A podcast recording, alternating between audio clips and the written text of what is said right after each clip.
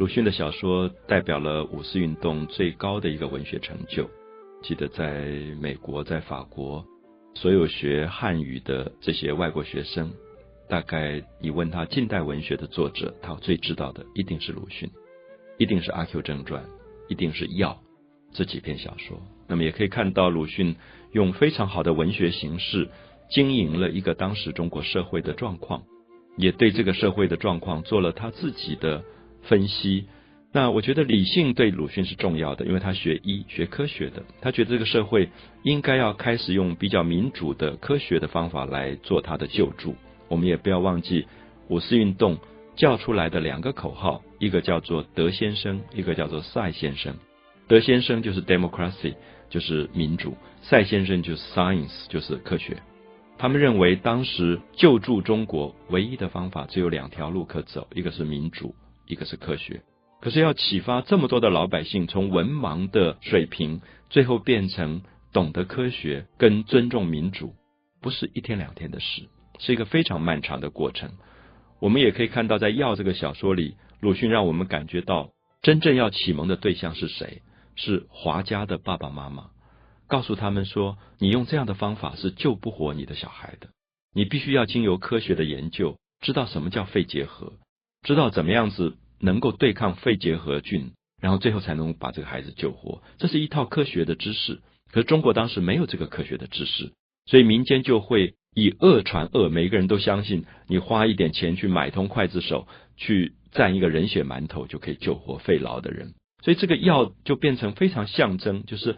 我们常常用错误的药，结果让这个病越来越重，越来越重。所以科学的知识反而在这里扮演了最重要的角色。而这个夏家的小孩其实是一个革命烈士，可这个革命的烈士的血也这样子被拿来当成一个偏方处理的时候，那种心痛的感觉。所以鲁迅非常善于用很沉重的笔调，呃，一种有一点恐怖黑色的描写方法，加上一点幽默跟滑稽以及荒谬，产生出非常特殊的文体。所以我觉得鲁迅的小说。如果大家读起来，你会觉得非常好看啊！就是我说好看的意思，你会觉得它一直有一种悬疑在当中，就是它整个事件发展的过程里面，会让你觉得一直有一种紧张，一直想看下去，到底发生了什么事，到底发生了什么事情。好，所以在他几部重要的小说里，他也塑造出一种很孤独者的形象。他有一个很有名的一个短篇，叫做《酒楼上》，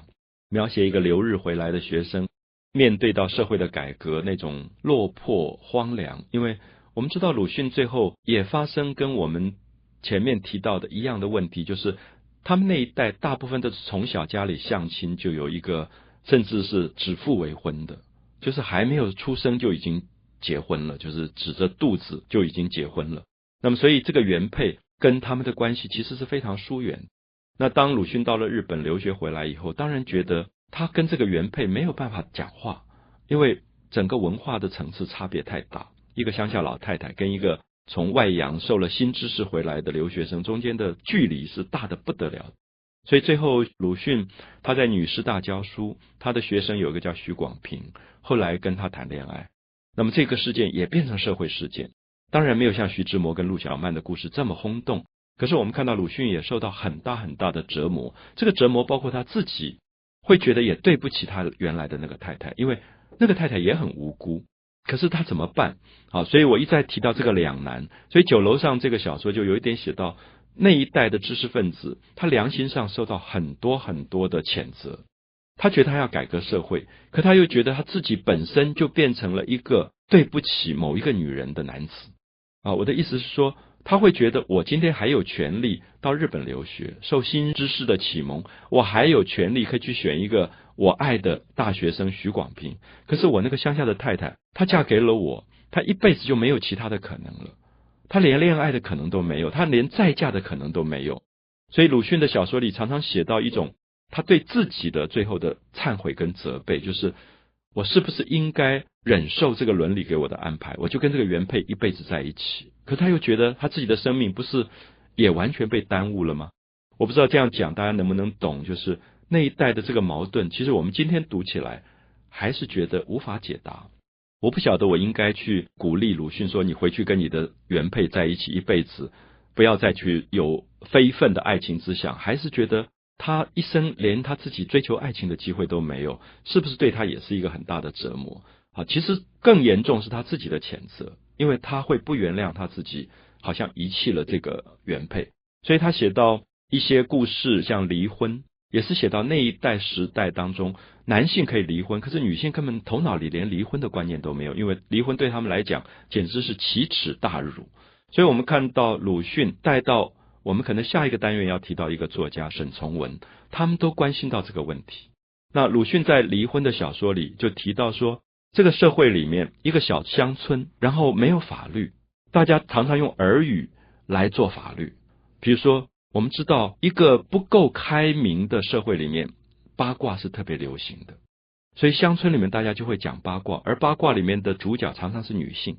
因为女性是一个最受压抑的角色。就是说，某某女性她结了婚，然后她有一天穿了一个可能比较大胆一点的衣服，比如说颜色是大红的之类的。有挑逗性的，然后就开始传了，然后这个话就越传越多，然后最后说他不止衣服很大胆，他的动作很大胆，他的表情很大胆，然后最后就越描越黑，最后就说某某人看到他某一天偷偷跟另外一个男性如何如何。好，